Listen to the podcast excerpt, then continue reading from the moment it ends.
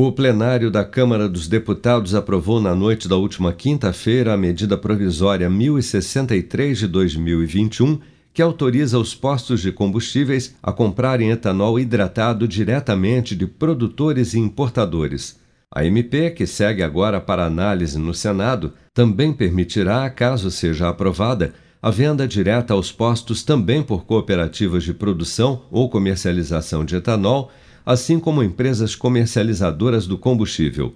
Durante o debate da proposta em plenário, o deputado Elias Vaz, do PSB de Goiás, destacou que a proibição da venda direta de combustíveis para os postos só atende aos interesses das distribuidoras e não do consumidor. Essa regra existiu para na verdade, proteger interesses das distribuidoras.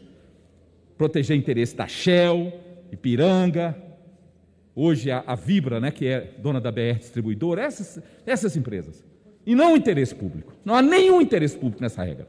Portanto, portanto, muito importante que se quebre essa situação absurda e histórica que nós temos e que, na verdade, se, se acomete com uma grande justiça, não só com o proprietário de posse, mas principalmente com o consumidor.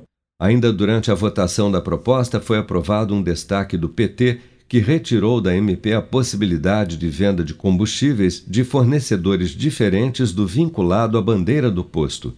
Para o deputado Carlos Zaratini, do PT de São Paulo, essa flexibilidade, a chamada bandeira branca, traria risco ao consumidor.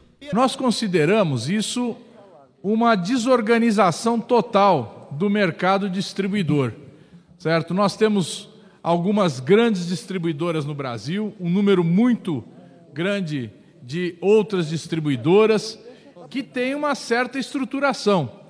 Esse artigo, ele desorganiza, ele quebra contratos e ele, além disso, pode levar a um prejuízo do consumidor, que vai entrar num posto de uma determinada bandeira e vai consumir combustível fornecido por outra bandeira ou até mesmo por retalhistas, por caminhões, enfim, por uma infinidade de fornecedores. Caso a proposta seja aprovada no Senado, os transportadores, revendedores, retalhistas, TRR, que atualmente atuam comprando óleo diesel, lubrificantes e graxas a granel para armazenamento e venda fracionada a empresas e indústrias que os usam, por exemplo, para abastecer tanques de geradores ou como combustível, com a mudança também poderão fazer o mesmo com o etanol.